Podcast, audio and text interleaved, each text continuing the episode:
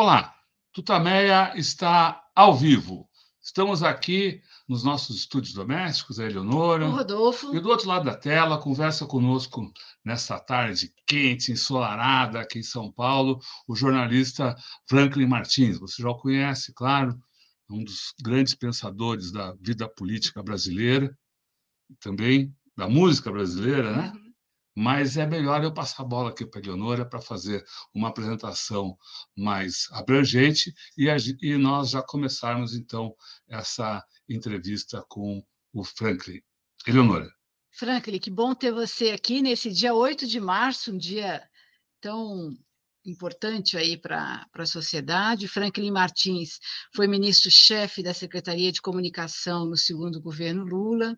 É autor, olha, nós temos todos aqui, hein? Quem foi que inventou o Brasil? Um, o dois. Todos os já lançados, já né? Lançados, Porque a coleção e, é imensa. Três, e agora saiu zero que é um dos temas aqui da nossa conversa, o Quem Foi que Inventou o Brasil?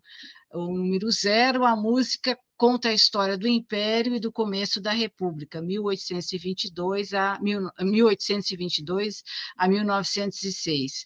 Franklin, muito obrigada por ser aqui conosco. Antes da gente falar desse livro, que é realmente muito legal, eu queria te pedir uma avaliação da situação. O que, que você nos diz aqui nesse 8 de março de 2023, governo novo? O que, que você, como é que você está vendo a situação?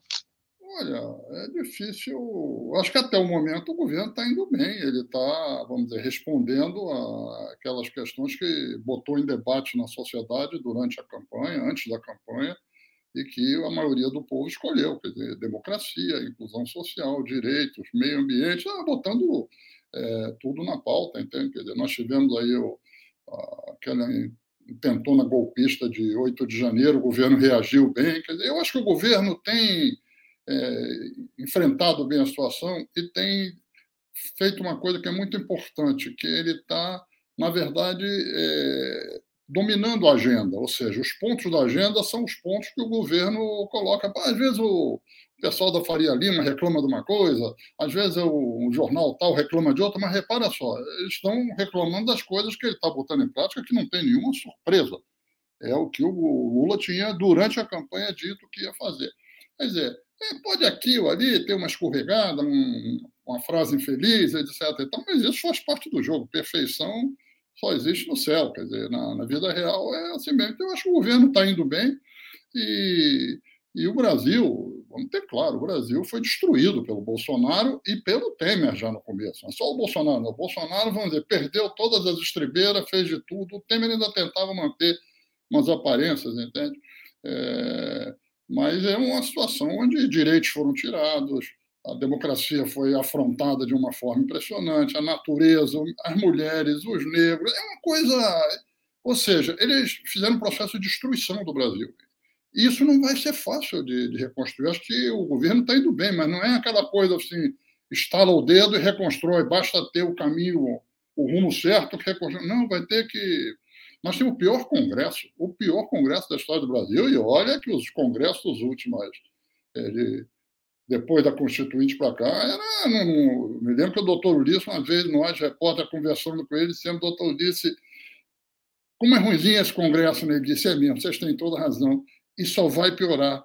É só esperar os próximos. É uma, um vaticínio que, é, hoje em dia, nós temos uma coisa, uma coisa lamentável, porque não se fez uma reforma política no Brasil que permitisse que o povo fizesse opções políticas nas eleições proporcionais, como ele faz nas eleições diretas, entende? Nas eleições diretas, o povo faz as opções, e quando tem o segundo turno, a aliança quem faz não são os partidos, não, é o povo, entende?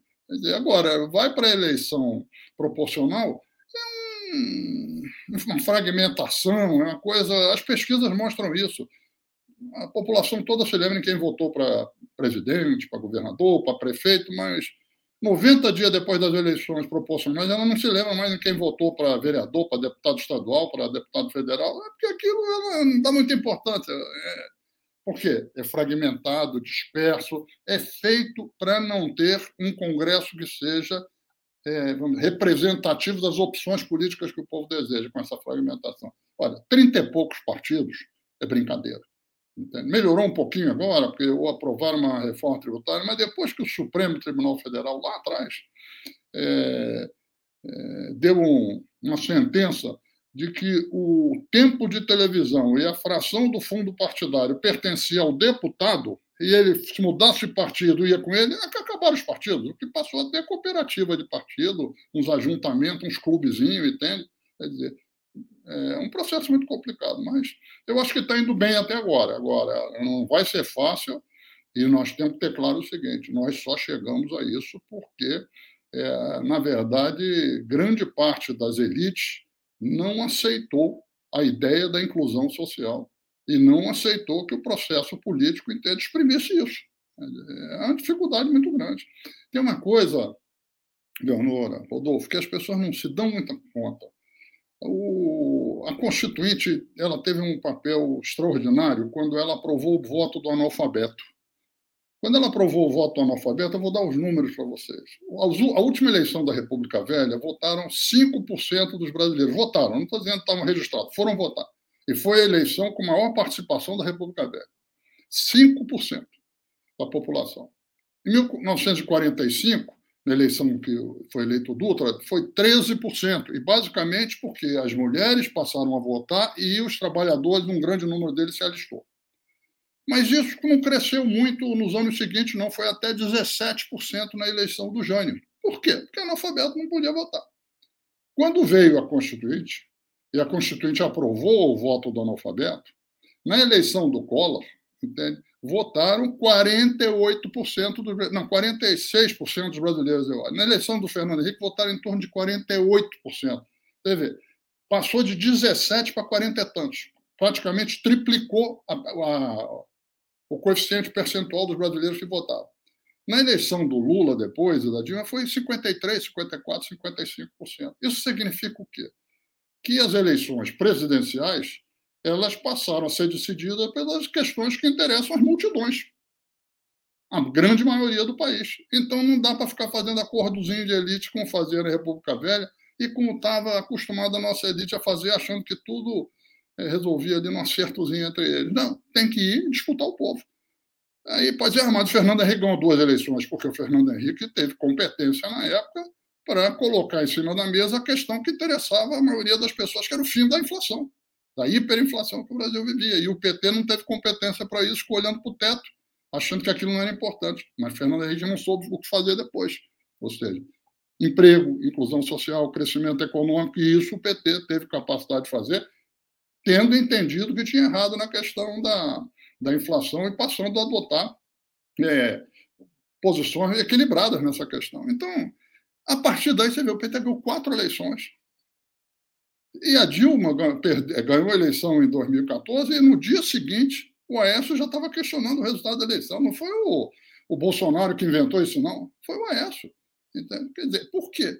Se o Aécio tivesse ficado a, aceitado o resultado, partido por oposição, o Aécio poderia ter sido eleito presidente quatro anos depois.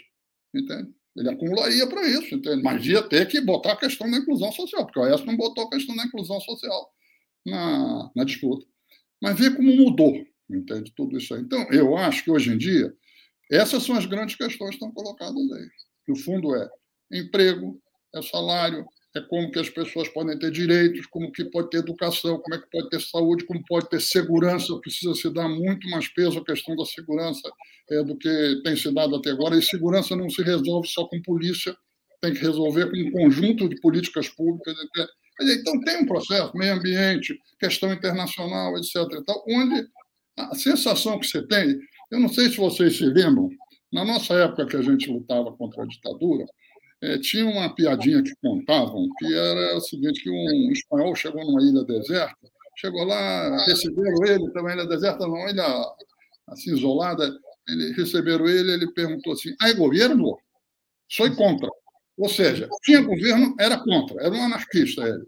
Eu acho que hoje em dia existe no Brasil, aí governo foi a favor, porque o desgoverno que nós tivemos nesses quatro anos, a destruição do país, a bagunça, a desorganização, o ódio que foi instalado, a, vamos dizer, a, a fracionamento, fragmentação das instituições, tudo isso foi tão grave que hoje em dia as pessoas têm necessidade de um rumo claro e de ter instituições, regras do jogo, previsibilidade, diminuir o ódio, tudo isso. Então, acho que nesse aspecto muito geral, o governo está indo bem nesses primeiros, é, sei lá, estamos com 70 dias, uma coisa assim, 80. Legal, Franklin, legal você lembrar a questão do voto analfabeto, porque muitos historiadores dizem que ali começou, de fato, a democracia brasileira, com a Constituição de 88 e a inclusão dos analfabetos, né, com o direito de voto aos analfabetos. Eu queria te perguntar ainda sobre a conjuntura, essa é presença da extrema direita, né? Todo esse processo que você descreveu, colocando aí a função, o papel do Aécio e o golpe que, que a gente viu em 2016, a prisão de Lula, tudo que aconteceu, é, é, viabilizou de alguma maneira essa emergência de uma extrema direita que mantém sua força, mostrou sua força eleitoral, mantém a sua força agora no início do governo Lula, né? E é uma direita agressiva, insurrecional, como gosta de dizer o Saflado, ela vai vai disputar, ela vai para a briga de todas as maneiras. Como é que você vê esse fenômeno da extrema direita, que não é um fenômeno brasileiro, mas onde no Brasil está muito forte ainda? Olha, eu acho que a gente tem, é, eu acho que a extrema direita teve uma votação muito grande, o Congresso muito grande, e uma votação, o Bolsonaro teve uma votação muito grande. Mas também tem que ter o seguinte: é raríssimo um presidente da República que não se reelege.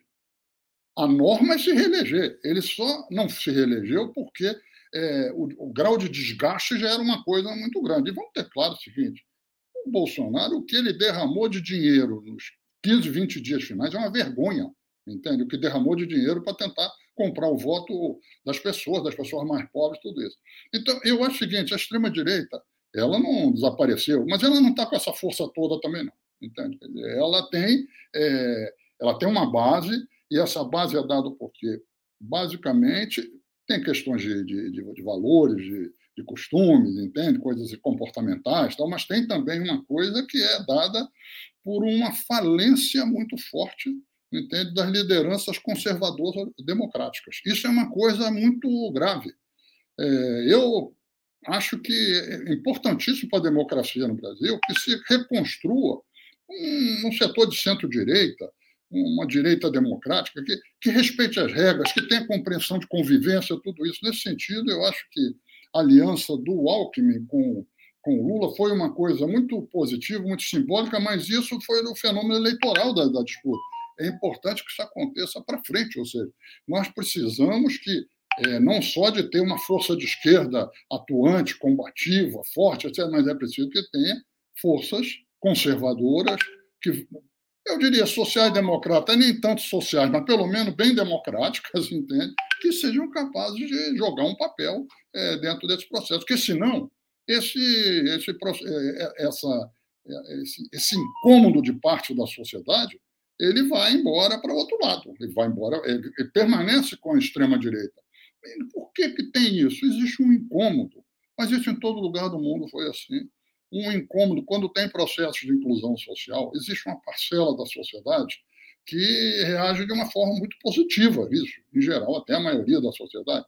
Mas tem setores da sociedade que se sentem inseguros, que é mais ou menos assim: esse, esse pessoal está chegando, esse pessoal vai ocupar o meu lugar, entende? Ou é o seguinte: tudo bem, eu estou bem, mas o meu filho, o meu neto, entende? O serviço público, a universidade, aquilo que eram minhas fontes de ascensão, entende? Que de, de ocupar posições, já está sendo disputado. Então, tem no mundo todo.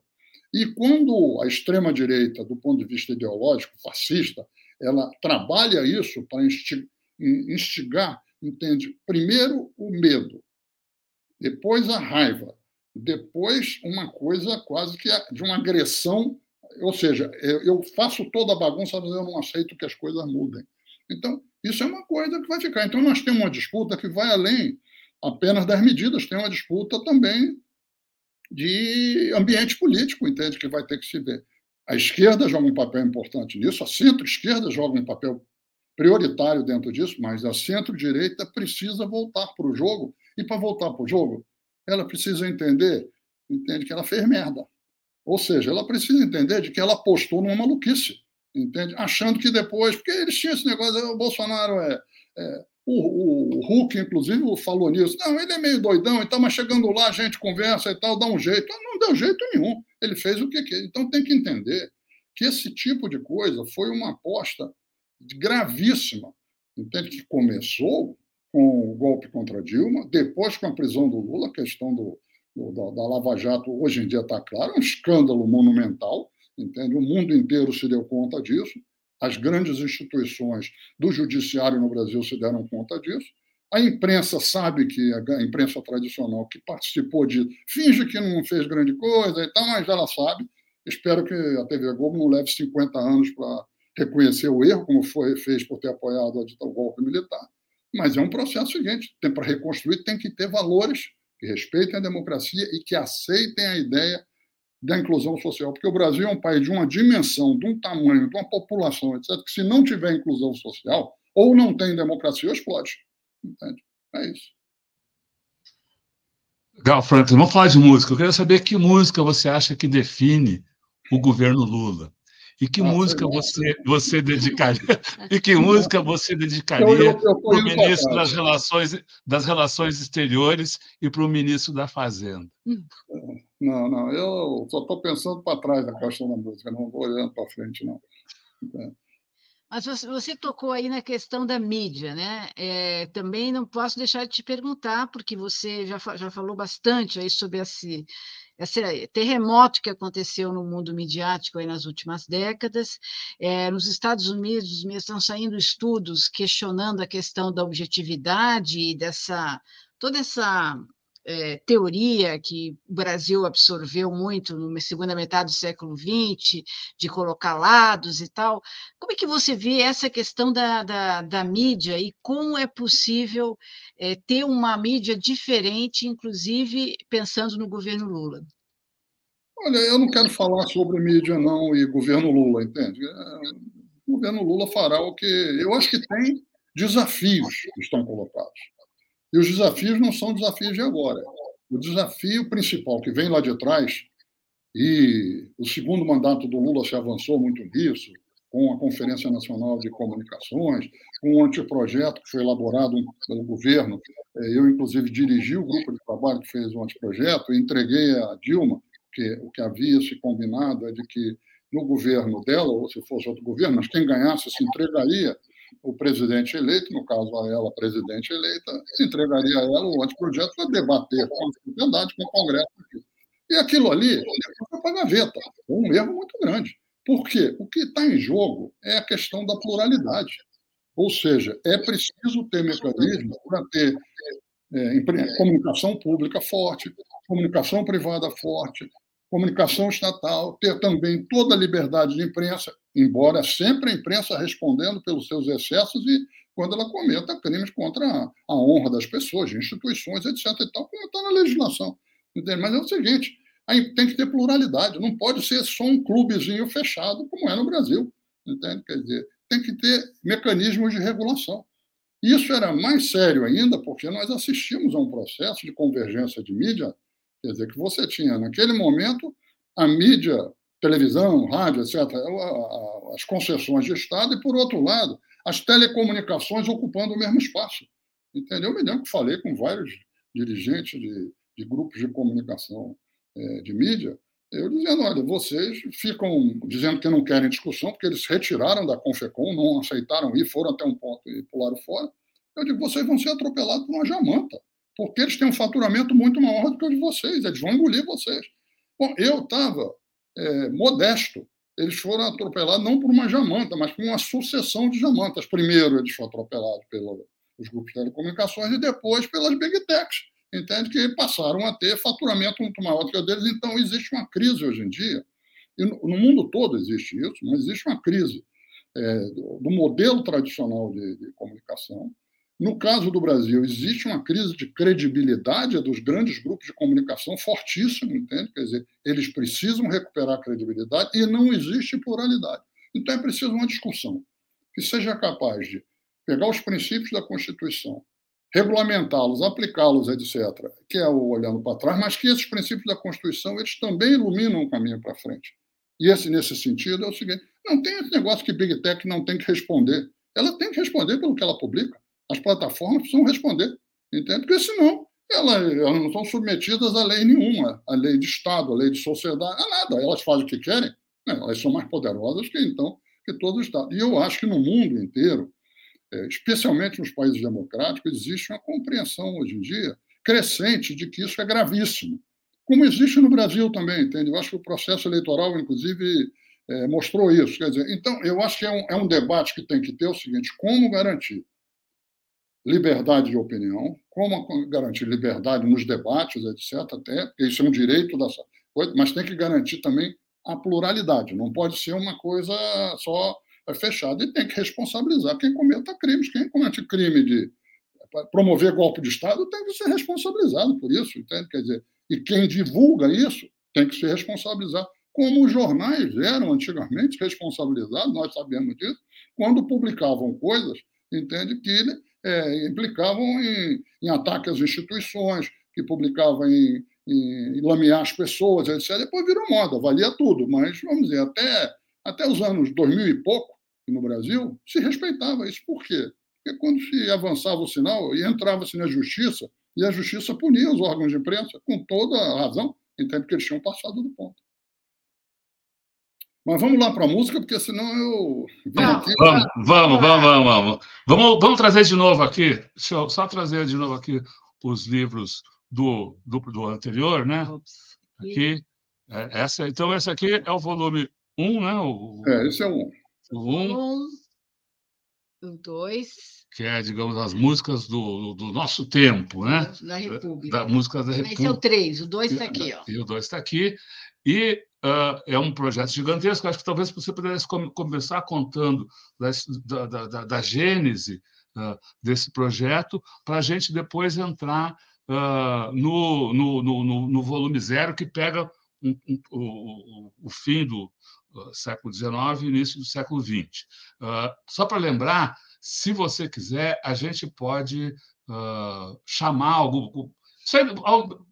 Primeira gênese do, do, do, projeto, depois, quando a gente entrar no, no, no, volume zero, a gente pode eventualmente trazer alguma das músicas que você cita, alguma das. Olha, esse, esse projeto da, da música na polícia começou de uma forma não, vamos dizer, não foi uma coisa, uma estratégia, vou fazer. Foi uma coisa que foi acontecendo naturalmente. Aliás, como todas as coisas muito interessantes na vida vai acontecendo meio é, por acaso.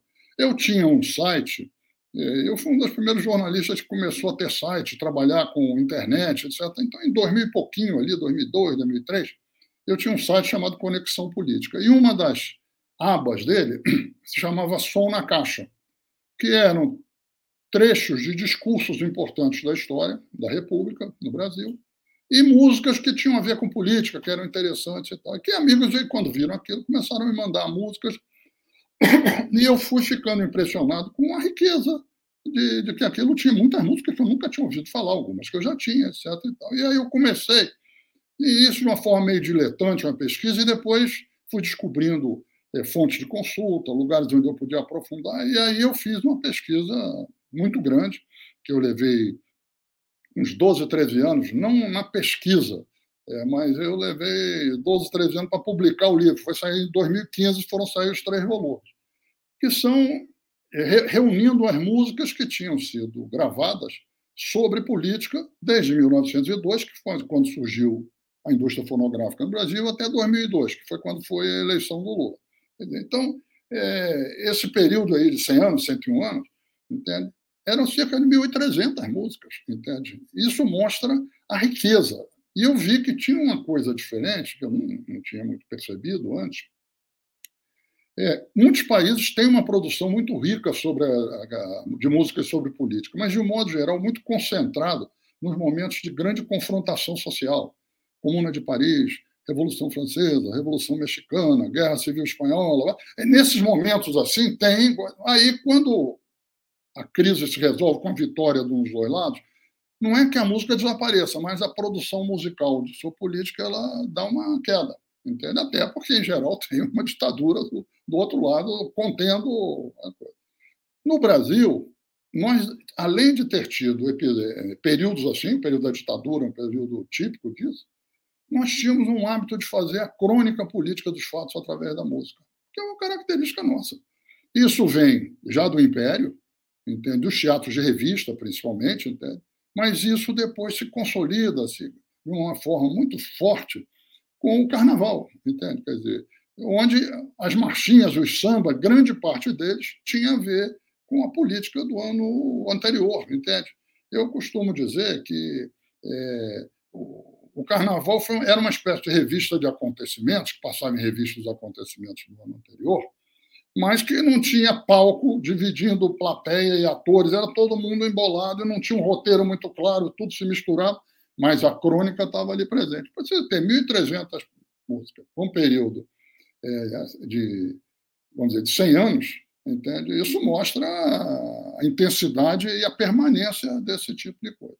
Então, foi uma pesquisa que me deu um enorme prazer, e eu sempre digo, eu não sou historiador, eu sou repórter, o trabalho que eu fiz de repórter, ir atrás das músicas e, e situá-las historicamente, claro, estudar muita coisa de história. Pois bem, quando acabou isso, eu fiquei com aquela pulga atrás da orelha, é, de, será que Natais, o tempo do Império, também tinha uma riqueza tão grande? Ou como é que é? Eu comecei a dar uma pesquisada e vi que havia uma riqueza muito grande, mas com um problema muito forte que é o seguinte: a indústria fonográfica no Brasil foi, nasceu em 1902, ou seja, 13 anos depois do fim do Império. Isso significa, significa dizer que a maior parte das músicas que foram produzidas no Império não foram gravadas ou foram gravadas de forma, vamos dizer, muito dispersa. Então, eu iniciei um trabalho de pesquisa muito grande. Eu fui a 20 arquivos físicos em Portugal e no Brasil, Portugal tinha uma troca musical com o Brasil muito forte no, no século XIX. Entende? É, não é só que ele mandava coisa para cá, o Brasil mandava muito para lá, tinha uma coisa muito forte. E, então comecei a pesquisar e fiquei impressionado. Bom, foram 20 arquivos físicos, mas também, que é uma coisa muito legal que existe hoje, a internet permite que você faça muita pesquisa à distância. Entende? Que antes era impossível. Então, coisas que você levava seis meses pesquisando, pela internet, às vezes você consegue, consegue resolver em um mês. O fundamental dela, porque você tem acesso à distância.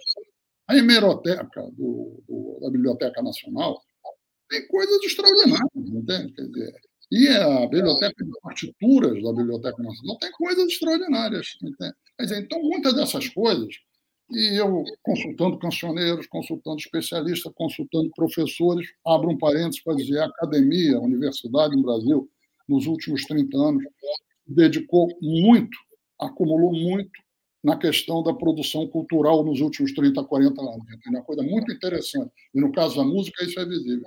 Então, eu consegui reunir, com isso aí, cerca de 300 músicas, das quais umas 50 eu só consegui a letra, não consegui nem partitura, nem indicação de música. E eu resolvi publicar mesmo assim, como anexo, porque com os avanços da internet, eu acredito que a publicação das letras, que existe tudo isso muito disperso. O meu trabalho foi um trabalho de garimpo e de reunião desse material. Outras pessoas poderão avançar e descobrir coisas, pesquisando em lugares que eu não teria pesquisado, tendo acesso a pesquisadores que conhecem é, mais especificamente um momento ou uma região, coisas assim. Então, então ficaram aí umas 537 é, músicas que nunca tinham sido gravadas. Entende? Quer dizer, de, de, nunca tinham sido gravadas, não. Mas 257 músicas que se tinha música e partitura. Desse total, 102 já tinham sido gravadas, ou pelas Casanetes no início, ou posteriormente por alguns intérpretes, ou por pesquisadores que recolheram depo, depoimento de ex-escravos, recolheram depoimento em determinadas regiões que contam a história daquilo, etc. E, tal. e 135 não tinham sido gravadas, nunca foram gravadas. Dizer, então eu olhei e disse assim: se eu quero adotar o mesmo modelo que eu adotei nos três primeiros volumes, esse não é um livro sobre música, é um livro com música, é preciso gravar essas músicas. Então eu consegui, especialmente o músico Joaquim, o João Nabuco, o João Nabuco gravasse para mim. Entende? 130 músicas, entende? Quer dizer, é um trabalho, isso está disponível, já está disponível, não precisa comprar o livro, quem quiser lá vai lá e vê, no site quem foi que inventou o Brasil.com. Você, vai lá depois e clica volume zero, capítulo tal, vai lá e vê a música. É um trabalho, a meu ver, de uma riqueza muito grande, entende? Deu um trabalho monumental, mas eu acho que isso fornece uma base muito grande para outros avanços nas pesquisas e para muita produção cultural. Entende? O que, que é que tem, principalmente? O que, é que tem, principalmente? Você tem uma parte inicial, independência, e primeiro reinado e regências, e é sintomático. Por que, que tinha. Repara só, Dom Pedro I fez uma música sobre política, que é o hino da independência. Ele fez a música, a letra é do Evaristo da Veiga. Mas o Zé Bonifácio fez as cantigas báquicas. Báquicas aí não tem nada a ver com o Baco compositor, não. É Baco, o, o deus do vinho. Entendeu? Era uma cantiga de bebedeira, que ele fez quando estava exilado na Espanha, pegou a letra de um. Na, exilado na França, pegou a letra de um, de um hino espanhol, republicano, entende? E mandou para o Brasil, e quando ele manda para o Brasil, ele diz: Isso eu estou mandando para a partitura, que é para poder. É, os nossos amigos do Equador. O que está dizendo disso? Que boa parte da disputa política, como o Brasil era um país com um grande número de analfabetos e com uma transmissão oral, grande parte do debate político ocorria através de discursos, mas ocorria principalmente através de poemas quem não se lembra do, do, da importância dos poemas do Castro Alves depois? Mas dos poemas, dos cordéis, ou seja, rima e ritmo, e das canções, rima, ritmo e melodia. Porque nós somos um país de produção. É, era um país dominado pela, pela, pela transmissão oral. Eu costumo brincar, eu digo que, olha, toda cidade no Brasil devia ter uma estátua o Napoleão Bonaparte. Porque, eu digo porque é o seguinte: quando Napoleão Bonaparte invadiu Portugal e Dom João VI veio no Brasil, o Brasil mudou. Porque aí, até ali era proibido ter gráfica no Brasil. Era proibido faculdade. Era proibido jornal. Imagina só. Então, em 1808, isso chega que a independência em 22. Entende? 14 anos depois, que o debate político já mudou. Entende?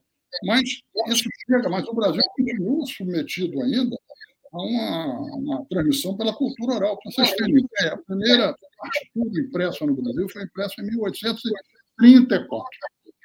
O primeiro, a primeira peça de teatro de um autor nacional encenada no Brasil é de 1838. O primeiro livro de um autor brasileiro publicado no Brasil, impresso no Brasil, é de 1840 e pouco. Então, repare só, a transmissão oral jogava um peso muito grande. O censo de 1972, é o primeiro censo com uma base técnica considerada consistente, ele registra, em 1872, já está lá na frente, ele registra que só 19% dos brasileiros sabiam ler, 81% da população era analfabeta. Entre os escravos, um escravo em cada mil sabia ler. 999 lá.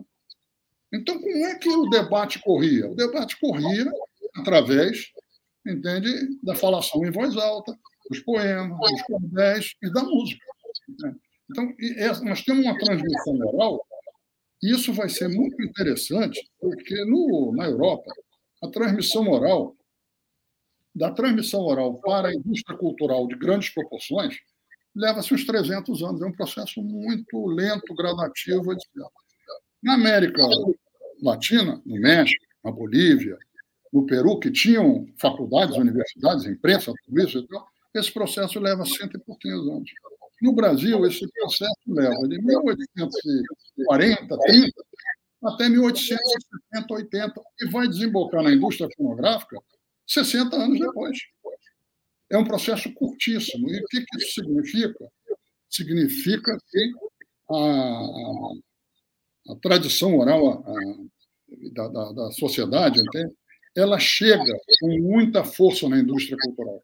A indústria cultural no Brasil começa a ganhar muita força a partir de 1860, 70, com o dinheiro do café, o fim do tráfico negreiro, a urbanização das cidades, é de uma série de questões. Então, e o aparecimento do teatro musicado ligeiro, que é o que vai formar uma primeira grande indústria cultural do Brasil, a semelhança do que estava acontecendo na Europa, nos Estados Unidos, etc. Então, o que, que acontece? Esse processo de, de, de transição ele é muito intenso, entende? mas extremamente curto. Então, o que é popular chega com muita força no erudito e chega com muita rapidez, entende? É, o Peter Burke, que é um grande estudioso de história da cultura, ele dizia que na Europa o, essa transição lenta é, da, do, da transmissão oral para a impressão gráfica, entende? Ela, de certa forma, matou as raízes populares durante um tempo, se teve que fazer um enorme esforço de recuperação. No Brasil chegou direto. Entende? Então, isso é uma riqueza muito grande entende? Que a gente vê. Então, é um, é um processo é, num período curto, mas com uma produção muito grande e que vai desembocar no teatro musical ligeiro, depois no teatro de revista, etc. e tal. Quer dizer, e depois vai desembocar na indústria fonográfica. Franklin, e sobre o, o, o, conteúdo, o texto uh, dessa, dessa, Você fala que, ela, que, que, as músicas fazem a crônica política. Uh, eu imagino, não sei se está certo, que, o, que o, os textos eles deveriam, eles, eu, provavelmente eles iam muito direto ao ponto, eram muito explícitos, seja uh, lá, na condenação de inimigos, na defesa de, de correligionários, no apontar uh, problemas uh, da sociedade. Faz sentido isso? É isso que essas crônicas contam? Era essa forma de a, a música uh, se tornar popular, ou seja, ser um, um, um, instrumento explícito aí de, de luta política ou de descrição da sociedade? É, tem a ver com isso, claro, entende? É claro que você também tem produção que vem dos salões, vem das instituições oficiais, mas isso é muito pouco, não chega a 10% do, das músicas do período. A maior parte é produzida, entende, nas ruas, nos teatrinhos, nas senzalas, entende? É produzido nos cafés dançantes, no, no show cantantes, nos cafés dançantes. Ou seja, é, é proibido numa indústria cultural nascente e que vem diante. Então, e de um modo geral, a música joga sempre um papel de, de não sempre, tem momentos de bajulação, tem, mas de um modo geral é uma coisa meio irônica, é crítica, entende? A pessoa usa aquilo para botar para fora problemas. Então, você tem um primeiro capítulo é sobre é, o primeiro reinado e as regências, entende? Você já tem muita música é, no povo, principalmente da Bahia, entende? Quer dizer, músicas é, na época da luta pela independência na Bahia, entende? Quer dizer, músicas que eram cantadas pelo povo, é, vamos dizer, é, esculhambando os portugueses, tipo assim, moça baiana, venha para a janela, venha ver o maroto que está indo para a guerra. Maroto era o português, chamava o português de maroto, ou de caramuru, ou de pé de chumbo, entende? Algumas coisas assim. E os brasileiros eles chamavam de cabra, entende? Que era meio escurinho e tal. Eles chamavam... Bom, mas isso, esse processo, entende? É, na Bahia, é, é muito rico e em outros lugares é muito rico também. Tá? Então, você tem uma primeira fase que é isso. O hino nacional, hoje em dia, a música do hino nacional, naquela época, era pouco conhecida, na música de salão, chamava Marcha Triunfal. Ela ficou popular porque, na abdicação de Dom Pedro, um desembargador botou letra nela e fez uma letra comemorando a saída de Dom Pedro I e o fim do, do, do reino do, dos marotos, dos caramurus. Entende? Quer dizer, então, você vê como era uma coisa que. Então, você tem um processo isso, depois você tem um outro capítulo que tem a ver, o segundo, com a época do. a era dos progressos, como se falava, é de 1840 ali a 1860, é quando vem o dinheiro do café, quando termina o tráfico negreiro, é, quando você passa, tem um processo de urbanização, ou seja, tem uma ebulição, a era dos progressos, entende? Quer dizer que já tem a coisa. Você tem um, um terceiro capítulo com quase 40 músicas sobre a escravidão, a resistência à escravidão e ao preconceito.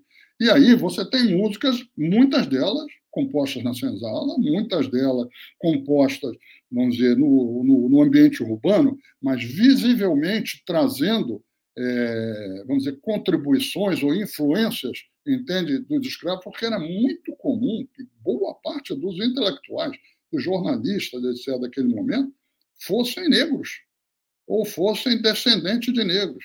O maior editor daquela época, o Paulo Brito, era negro.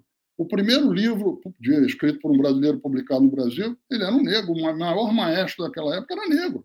Então, é, eles não eram mais escravos, mas eles traziam. Então, tem um ciclo, que é o ciclo do Pai João, que são várias músicas.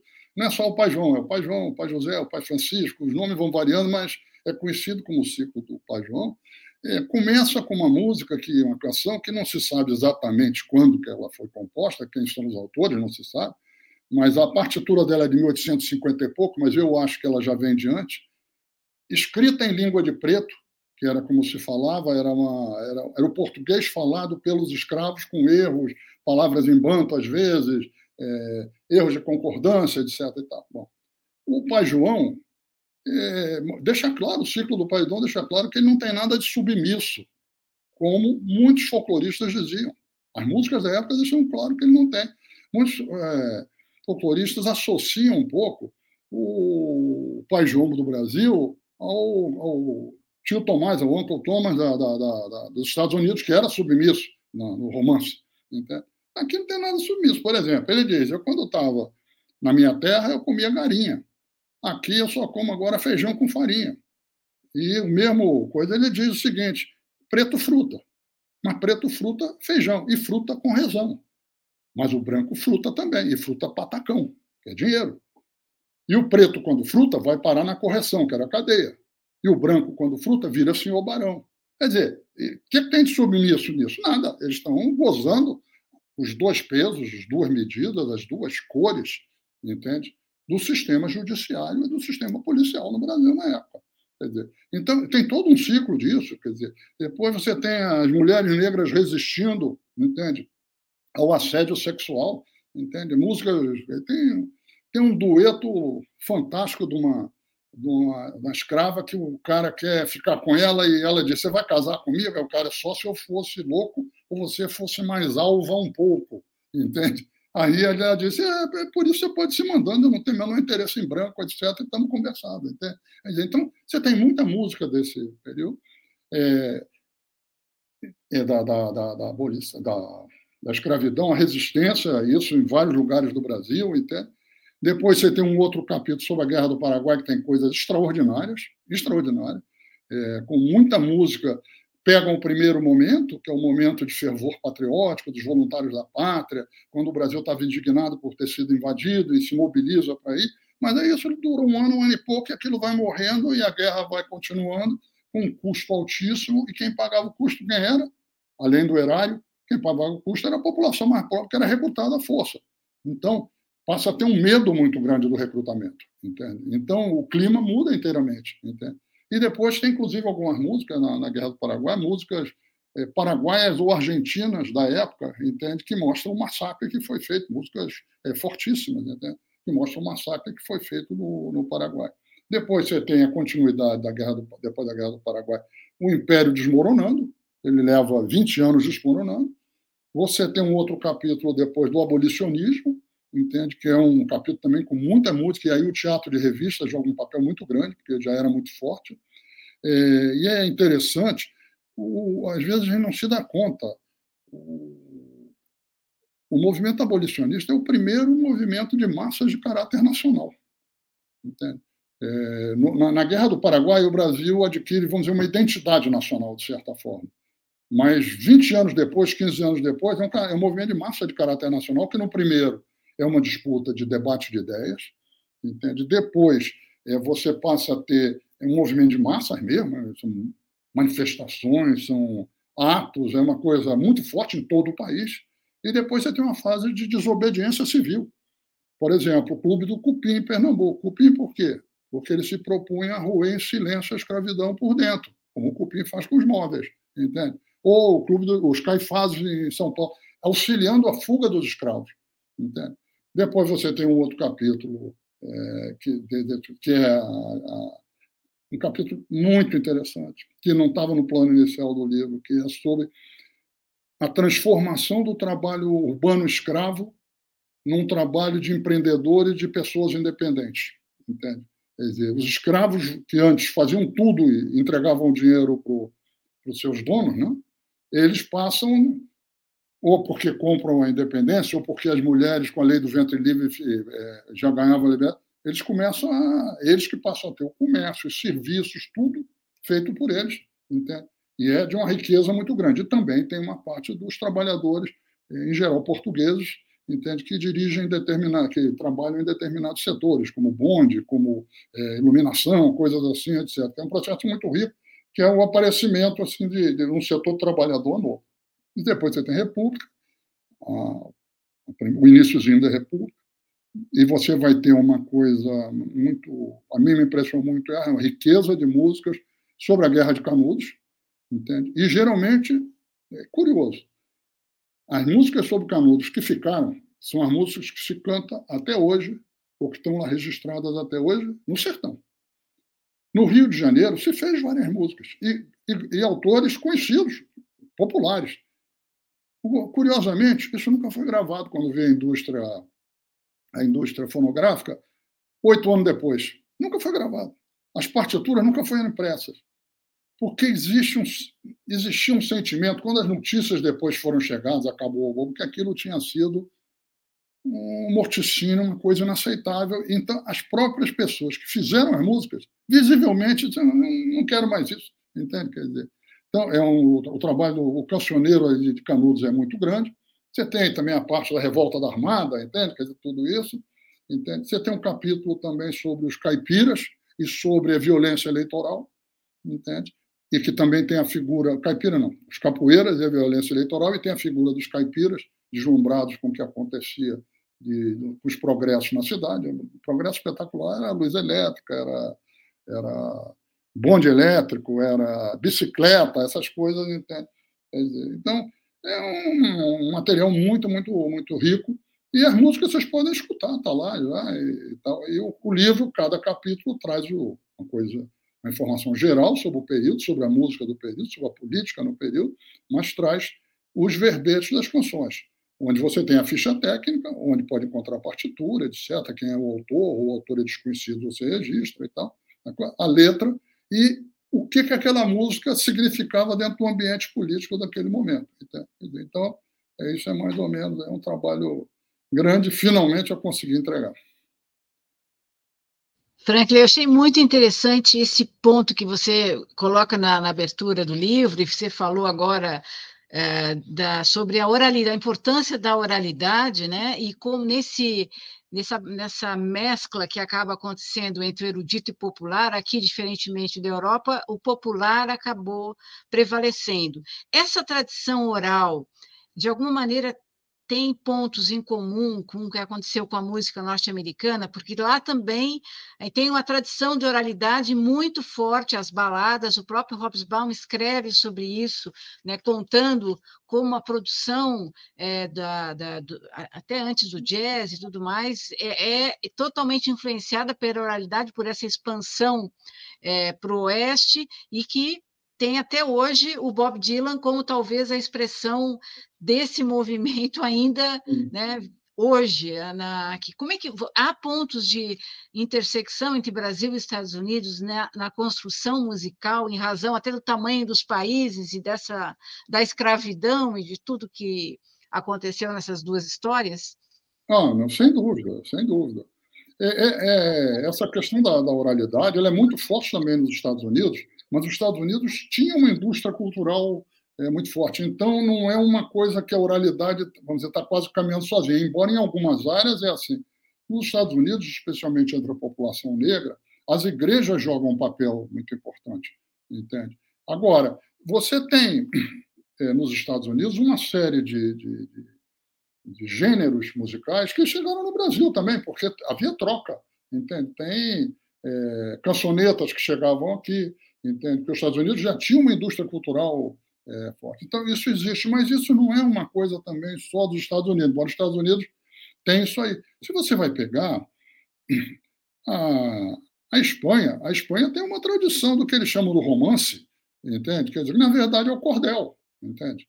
Se você vai pegar a Argentina, Martim Fierro é um cordel, entende? Quer dizer, então, aonde você não tem uma indústria cultural com impressão, com partituras, com orquestra, com tudo aquilo, o cordel joga um papel muito importante. O cordel e seus assemelhados jogam um papel muito importante. Entende? Mas, é, no Brasil, eu acho que, é, na, na questão da, da, dos negros, o que eu acho muito interessante é que a maioria das composições que vêm das, das senzalas, elas são composições, vamos dizer, muito mais próximas da África do que nos Estados Unidos elas são. Entende? São jongos, são calangos, às vezes é só um estribilhozinho, entende? Às vezes é só uma gozação, entende? Quer dizer, mas é uma coisa que é, é, é, é, a produção aí não é de intelectuais urbanos que estão refletindo, não, aí é deles próprios. Você tem pesquisadores que fizeram um trabalho é, muito interessante, entende? Quer dizer, que mostram isso. Quer dizer, e, e mostram como que a população negra é, ela, ela sofre muito e não acaba isso com a abolição. Um, um americano que foi fazer uma tese é, sobre economia, economia cafeira em Vassouras, que era uma região de grande população é, escrava, e, de, portanto, em 1930 e pouco, quando ele estava no Brasil, tinha muitos descendentes de escravos, e ele recolheu, ele ficou impressionado e recolheu canções muito importantes, entende? Entre os filhos de escravos, netos de escravos, etc. É, e, por exemplo, tem uma música que ele recolheu que eu acho que resume muito bem a abolição, ele que e esse é gravado por um ex-escravo que está lá, entende? Quer dizer, está no, no, no, capítulo aí a música. Ele diz o seguinte: a rainha me deu cama, mas não me deu banco. O que, que ele está querendo dizer? A rainha me deu liberdade, mas não me deu condição de viver, entende? Quer dizer, ele tem uma crítica forte, ele, ele agradece um lado, mas o outro ele diz, agora como é que eu vivo? Que é o grande drama de uma abolição que os abolicionistas mais sérios diziam que tinha que ter duas coisas: abolição sem pagamento de indenização e a segunda, entende, uma reforma agrária, entende que uma democracia rural, como eles chamavam. Só teve o primeiro ponto. E mesmo assim, e mesmo assim, é, o Barão de Cotegipe, que era uma das principais lideranças é, escravistas da época, etc., tentou depois aprovar um projeto que tinha que ter indenização, não passou. E é muito interessante que tem uma música que goza ele. Aliás, não é música, a música é sobre um meteorito, o Bendegó, entende? Mas na imprensa da época, todo mundo gozava ele, que dizia que o projeto dele, que o Bendegó virou um sinônimo de trambolho, uma coisa grande que não serve para nada, entende? Então, a imprensa gozava ele dizendo que o projeto dele era um bendegó, um trambolho monumental que não servia para nada. E tinha muita essa coisa, entende? Então, é um processo rico mesmo, sabe? Você falou agora rapidamente assim da palavra caipira, e eu, claro que lembrei aqui do atual sertanejo, que é essa, esse é. estilo musical que marca a extrema-direita, o agronegócio e toda essa situação é, digamos, que se deteriorou aí nos últimos anos. Como é que você vê o Brasil agora numa nova fase? Isso aí, essa, pelo que você vê assim da, das influências políticas nas músicas, a gente vai se livrar do sertanejo? Olha, deixa eu só fazer um esclarecimento. O caipira que eu estou me referindo, ele não é o da música caipira que vai aparecer em 1920 e pouco, que é uma música, de um modo geral, extremamente progressista. É uma coisa curiosa. É, é, saúde a Revolução de 24 em São Paulo, entende? Quer dizer, ela dá um apoio assim, ao tenentismo e, ao mesmo tempo, ela critica.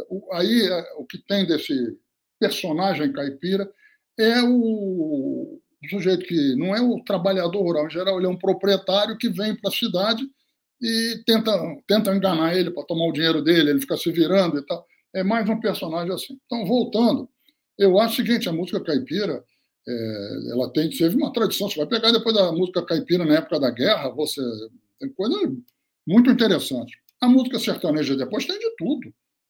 Vamos nos lembrar do em 2002, uma das músicas da campanha do Lula foi uma música que dizia que o Brasil parecia um trem desgovernado, etc. e tal, que era uma música de um um compositor já se chamava sertanejo, que hoje em dia está alinhado com a, com a extrema-direita. Eu acho que esses processos são processos complexos, não são simples. Tem muita gente que foi de embrulhada nesse negócio.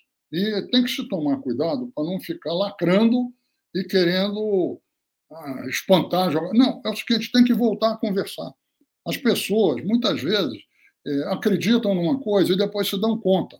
Mas elas têm dificuldade para olhar e dizer, porra, fiz merda. Não, e se você disser, quero primeiro que você diga que fez merda? Não, tem que voltar a conversar. É um processo complexo. É muito mais rápido destruir do que reconstruir. E isso e, e necessita muito mais energia é, de coração reconstruir. Para destruir só precisa fígado e ódio. entende? Então, é um processo mais simples, é, mas é um processo também que deixa resultados é, por muito tempo se não houver um esforço de, de, de, diálogo, de reconstrução, de conversa, etc. Então, eu, eu acho a música sertaneja no Brasil muito importante. Não, ela pode estar indo para um lado, pode estar indo para o outro, etc., mas eu acho ela importante. Você falou, uma, é, quando, quando, o lançamento dos outros volumes, você nos, nos disse, disse em, em, muitas entrevistas, que uma música que talvez resumisse um pedaço aí final do século XX, a, a, o, a resistência à ditadura militar, era o Como Nossos Pais, que era uma, uma música que mostrava o novo que vinha, mas ainda não chegou, uhum. e essa mudança na sociedade. Você, nesse período é, que você estudou da, do século XIX, tem alguma coisa assim que sintetiza aquela transformação? E você diria que hoje tem, já tem uma melodia que você acha que poderá é, significar uh, o que está acontecendo no Brasil? Olha, sobre hoje eu não falo, porque eu não estou pesquisando isso, eu estou concentrado aí. Mas eu acho que talvez o que simboliza esse período todo, no fundo, é o escravismo e a luta contra a escravidão. E eu acho que o que simboliza, de uma maneira sintética, fantástica, isso é a música que eu citei há pouco, entende? Que dizia o seguinte: a rainha me deu é, cama, mas não me deu banco, que é o grande problema é, que o Brasil passou a viver. Uma parte imensa da população foi considerada livre e não tinha como viver, entende? É uma coisa complicadíssima, entende? Quer dizer, então, isso quer dizer, ah, era melhor ter ficado escravo? Não, claro que não. Tem várias músicas dizendo, foi melhor assim, mas eu vou brigar e tal. Mas é um problema seguinte, quer dizer, você só fez uma parte do que precisava fazer para construir um país, que era terminar com a escravidão e sem indenização. Você precisava uma outra, que era abrir condições de trabalho para essas pessoas. Os Estados Unidos, de certa forma, fez isso com a Marcha para o Oeste. Aqui no Brasil não se fez. Entende? Então, o que, que acontece? Quer dizer, para onde vão as pessoas? Entende? Elas não têm trabalho, vão aceitar qualquer coisa. Entende? Vão ser é, estigmatizadas. Entende? Vão ser aquele negócio, ah, é preto, é pobre, é, só pode ter isso mesmo. Não, não é isso. Entende? É não ter oportunidade. Claro que isso, com a democracia, quase um século depois, isso começou a ser enfrentado. Mas é um problema de uma herança, ou seja, não ter tido banco, só ter tido cama, é muito complicado. Legal, Franklin. Conte um pouco sobre o lançamento, como o pessoal ah, encontra sim. o seu livro. Se eu mostrar aqui o, o, card, que também está no, no, nosso na apresentação aqui do, do, do, do, vídeo, da entrevista com o Franklin. Então, o, o lançamento em São Paulo, é, amanhã às 19 horas, amanhã 9 de março, às 19 horas, na, no Patuscada que fica na rua, rua Luiz Murat, 40, na Vila Madalena.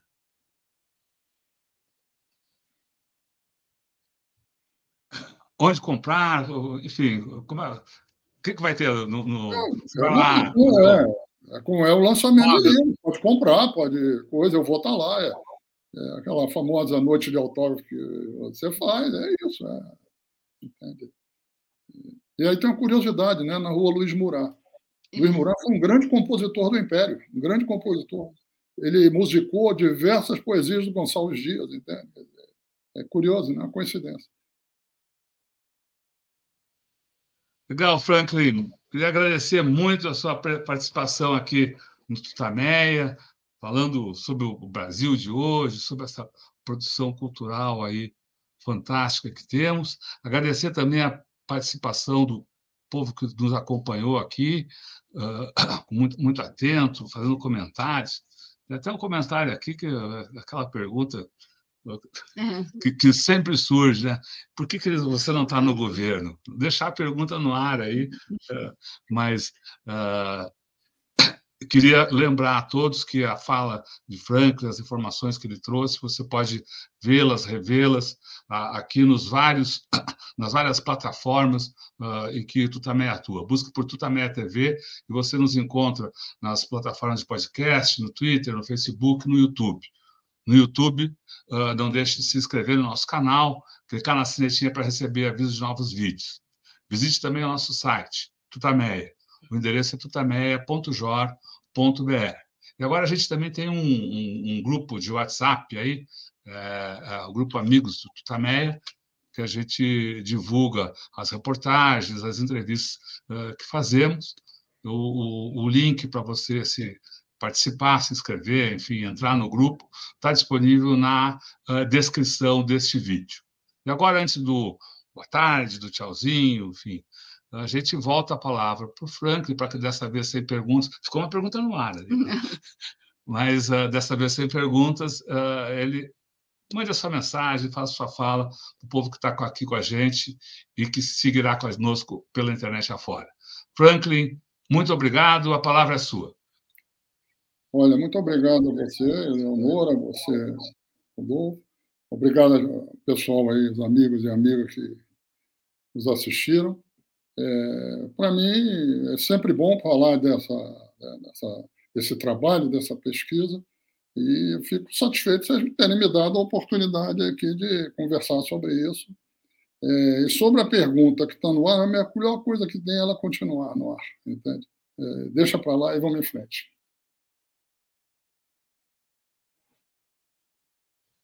Legal, Franklin. Obrigado. Tchau, tchau. Tchau, pessoal. Tchau. tchau.